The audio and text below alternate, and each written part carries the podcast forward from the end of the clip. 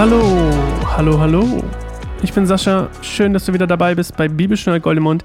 Ich weiß, dass mein Erlöser lebt. Ich hatte vor ein paar Folgen schon geteasert. Ich liebe diesen Satz. Ich weiß, dass mein Erlöser lebt. In diesem Kontext, in dem sich unser Freund Hiob hier befindet, ist das eine absolut krasse Aussage. Es gibt ja auch diesen Lobpreissong, ich weiß, dass mein Erlöser lebt. Fand den immer ein bisschen schnulzig, weil ich nie wusste, dass der aus diesem wunderbaren Text kommt. Und umso mehr Bibel, das ist auch so eine Sache, umso mehr Bibel ich lese, vor allem Altes Testament, ähm, empfinde ich auch manche Lobpreissongs dann auf einmal als voll wertvoll. Wie zum Beispiel, ich weiß, dass mein Erlöser lebt. Und nächstes Mal, wenn ich den irgendwo höre, oder ihn irgendwo singen werde, werde ich ihn anders singen und anders empfinden als beim letzten Mal, weil ich gelernt habe, dass das aus einem total tollen Kontext aus der Bibel kommt, weil ich auch nochmal empfinde, so viel Leid wie Hiob erlebt, ist es einfach krass, diesen Satz zu sagen. Es ist einfach krass und sagt so viel über seinen Glauben aus, ähm, von dem wir uns hoffentlich alle eine, eine Scheibe abschneiden. Und ähm, das Kapitel, was wir jetzt lesen, Hiob 19, erzählt auf der einen Seite von Hiobs einem der krassesten Tiefpunkte von Hiob ähm, auf seelischer und geistlicher Ebene. Und gleichzeitig, und das hatte ich glaube ich schon mal geteasert, dass es so eins der entscheidenden Kapitel ist, ähm, zeugt es nämlich auch oder berichtet es auch von einem seiner Höhepunkte, weil er auf einer geistlichen Ebene ein neues Vertrauen irgendwie ähm, findet und eine neue Sicherheit, dass er Gott sehen wird und auch Rechtfertigung von ihm bekommen wird für sein Leid. Also er entdeckt so einen richtigen krassen Glaubens- äh, Sprung, wollte ich fast sagen, so einen richtig krassen äh, ähm, Höhepunkt hier irgendwie, auch eben auf geistlicher und seelischer Ebene und vor allem halt auf geistlicher. Und ähm, auch das spricht Bände über seinen Glauben, dass er im Endeffekt auch sagen wird, ich weiß, dass mein Erlöser lebt. Und wir hören erstmal Claire. Und das ist eins der meiner Meinung nach schönsten Kapitel in diesem Buch. Und ähm, ich wünsche euch viel Spaß. Bis gleich. Da antwortete Hiob: Wie lange wollt ihr mich noch quälen mit euren Worten und auf mich einschlagen? Zehnmal habt ihr mich nun beschimpft. Ihr misshandelt mich, ohne euch zu schämen. Und selbst wenn ich gesündigt hätte, wäre das allein meine Sache. Wenn ihr wirklich über mich triumphieren wollt, dann legt mir da, wofür ich mich schämen soll. Ihr müsst doch sehen, dass Gott mir Unrecht tut. Er hat sein Netz ringsum um mich ausgeworfen. Schreie ich Gewalttat, antwortet mir niemand. Rufe ich um Hilfe, finde ich keine Gerechtigkeit. Gott hat meinen Weg vermauert. Ich kann nicht weitergehen. Er hat meine Straße in Dunkelheit gehüllt. Er hat mir meine Ehre genommen und mir meine Krone vom Kopf gezerrt. Er hat mich von allen Seiten niedergerissen. Mit mir ist es aus. Ich bin wie ein entwurzelter Baum ohne Hoffnung. In seinem Zorn wütet er gegen mich. Er hat mich zu seinem Feind erklärt. Seine Truppen rücken gemeinsam vor. Sie bauen Straßen, um mich anzugreifen. Sie haben ein Haus umstellt. Meine Brüder hat meine Brüder hat er mir genommen. Meine Bekannten haben sich von mir entfremdet. Meine Nachbarn halten sich von mir fern und meine Freunde haben mich vergessen. Meine Hausdiener und meine Mägde behandeln mich wie einen Fremden. Für sie bin ich zu einem Ausländer geworden. Ich rufe nach meinem Knecht, doch er antwortet nicht. Ich muss ihn geradezu anflehen. Meiner Frau ist mein Atem zuwider und meinen Brüdern ekelt vor meinem Gestank. Selbst die kleinen Kinder verachten mich. Wenn ich versuche aufzustehen, machen sie spöttische Bemerkungen. Alle, denen ich vertraute, verabscheuen mich. Und die Menschen, die ich geliebt habe, stellen sich gegen mich. Ich bin nur noch Haut und Knochen, und sogar meine Zähne habe ich verloren. Hab Mitleid mit mir, meine Freunde, hab Mitleid, denn die Hand Gottes hat mich schwer getroffen. Warum verfolgt ihr mich, wie Gott es tut? Wann habt ihr endlich genug davon, mich so zu zerfleischen? Ich wollte, meine Worte könnten aufgeschrieben und in einem Buch festgehalten werden. Oder sie könnten mit einem eisernen Griffel in einen Felsen gehauen und mit Blei ausgegossen werden, damit sie für immer zu lesen wären. Und doch weiß ich, dass mein Erlöser lebt und auf dieser Erde das letzte Wort haben wird. Mag meine Haut noch so zerfetzt und von meinem Fleisch wenig übrig sein, werde ich Gott doch sehen ich werde ihn sehen, ja mit meinen eigenen Augen werde ich ihn erblicken, ohne jede Fremdheit. Danach sehnt sich alles in mir. Wenn ihr sagt, wir wollen diesen Mann stellen, um ihm nachzuweisen, dass er an seiner Notlage selbst schuld ist, dann nehmt euch in Acht vor den richtenden Schwert. Ihr werdet für euer Verhalten bestraft werden. Und dann werdet ihr erkennen, dass es ein Gericht gibt.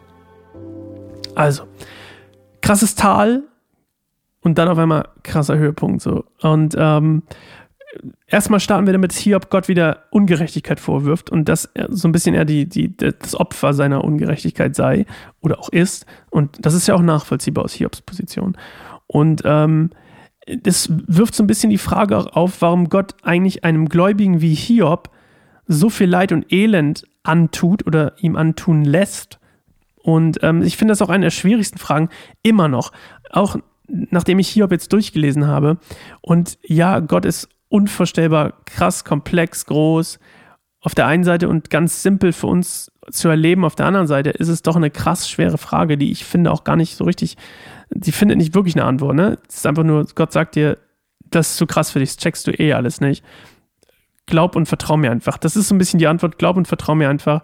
Viele Leute, die emanzipiert sind, wie man heute vielleicht sagen würde, oder die äh, sich für, für schlauer halten, ähm, würden jetzt sagen, das ist so ein bisschen eine Unmündigkeit. Aber ich glaube, es ist tatsächlich im Glauben, ich glaube im Glauben, ich glaube, es ist wichtig, wenn wir Jesus nachfolgen, dass wir eine gewisse Unmündigkeit als etwas Gutes sehen und nicht als etwas Schlechtes. Das ist wie Abhängigkeit. Wir wollen heutzutage immer unabhängig sein. Das ist aber nicht gut. Hör dir, hör dir an, was ich sage. Es ist nicht gut, wenn du dich von allem unabhängig machst. Der Leib Christi ist in ein wunderbarer, komplexer Baukasten von Abhängigkeiten, weil ich kann was, was jemand anders nicht kann, jemand anders kann was, was ich nicht kann. Und im Bestfall geht das wie Zahnräder ineinander übrig, äh, über. Und wir sollen nicht abhängig, äh, unabhängig sein bei Jesus. Wir sollen abhängig sein von Gott. Gott sagt, ich bin dein Versorger. Was könnte ich tun, als mich abhängig machen von meinem Versorger? Warum sollte ich mir mein Leben schwer machen, anstatt mich abhängig zu machen von meinem Versorger? Und viele Leute sträubt es total, sich von Gott abhängig zu machen. Ähm, Gott wünscht sich, dass wir von ihm abhängig sind. Und genauso wünscht er sich auch, dass oder der, unser, unser Leben, unsere, die Ewigkeit, das ewige Leben ist abhängig davon, dass wir mit Jesus leben, dass wir ähm, Jesus nachfolgen. Und ähm, trotzdem bleibt halt diese Frage mit dem Leid. Und ich glaube, unser Job ist es manchmal einfach nur zu sagen, okay, es ist, wie es ist. Und es wird dem Besten dienen, was mir passieren kann. Und, ähm, und ich bin mir auch nicht sicher, ob alles von Gott ist. Also nicht jedes Leid ist von Gott. Dafür haben wir auch einen freien Willen. Aber das würde jetzt den Rahmen sprengen.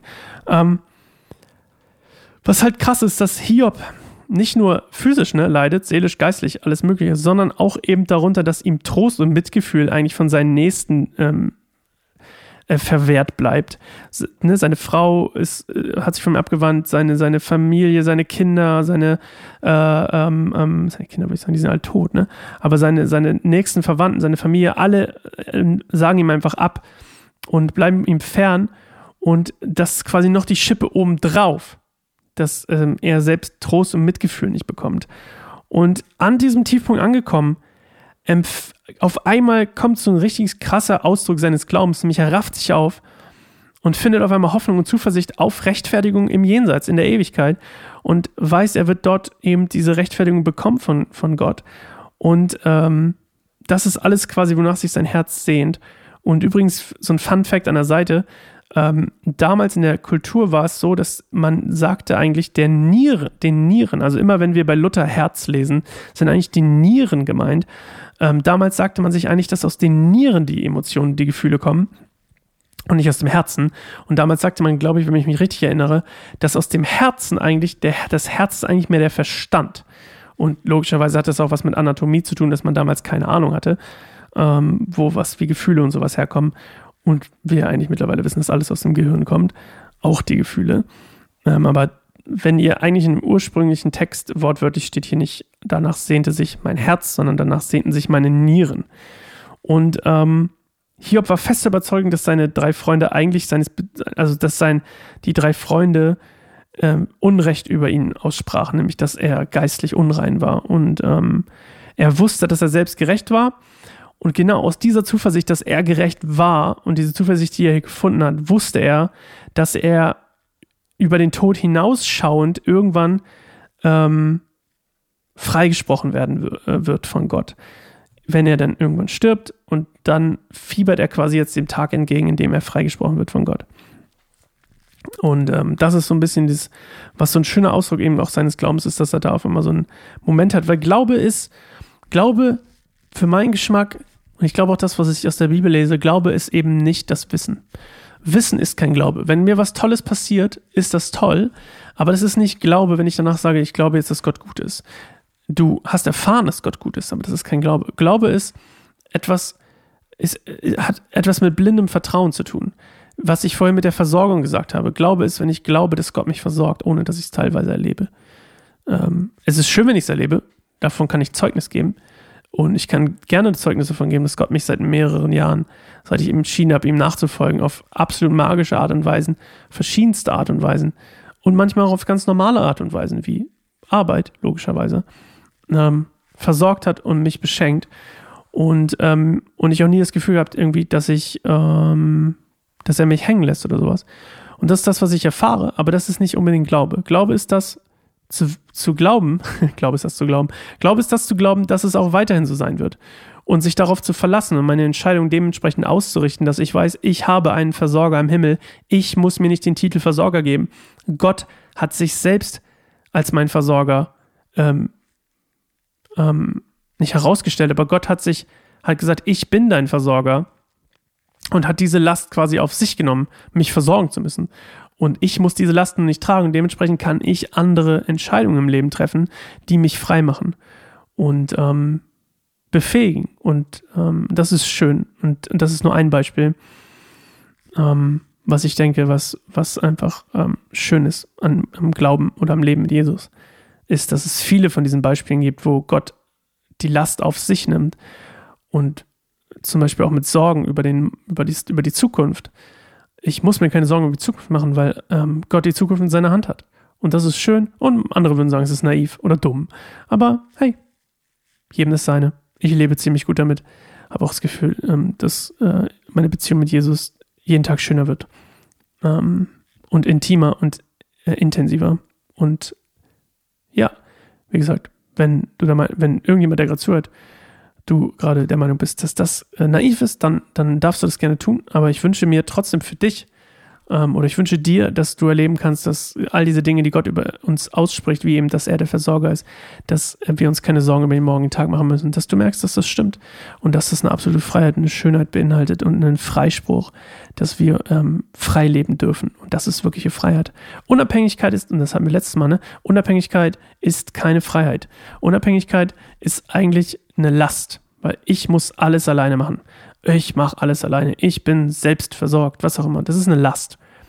Das ist keine Freiheit. Das ist keine Freiheit. Freiheit ist auch zu wissen, dass andere Leute für mich sorgen werden und dass andere Leute für mich, dass andere Leute etwas können, was mir etwas bringt, genauso wie ich etwas kann, was anderen Leuten was bringt. Und dieses Zahnrad ist absolute Freiheit. Und ähm, Abhängigkeit ist etwas Schönes. Vor allem, wenn sie Abhängigkeit von Gott ist.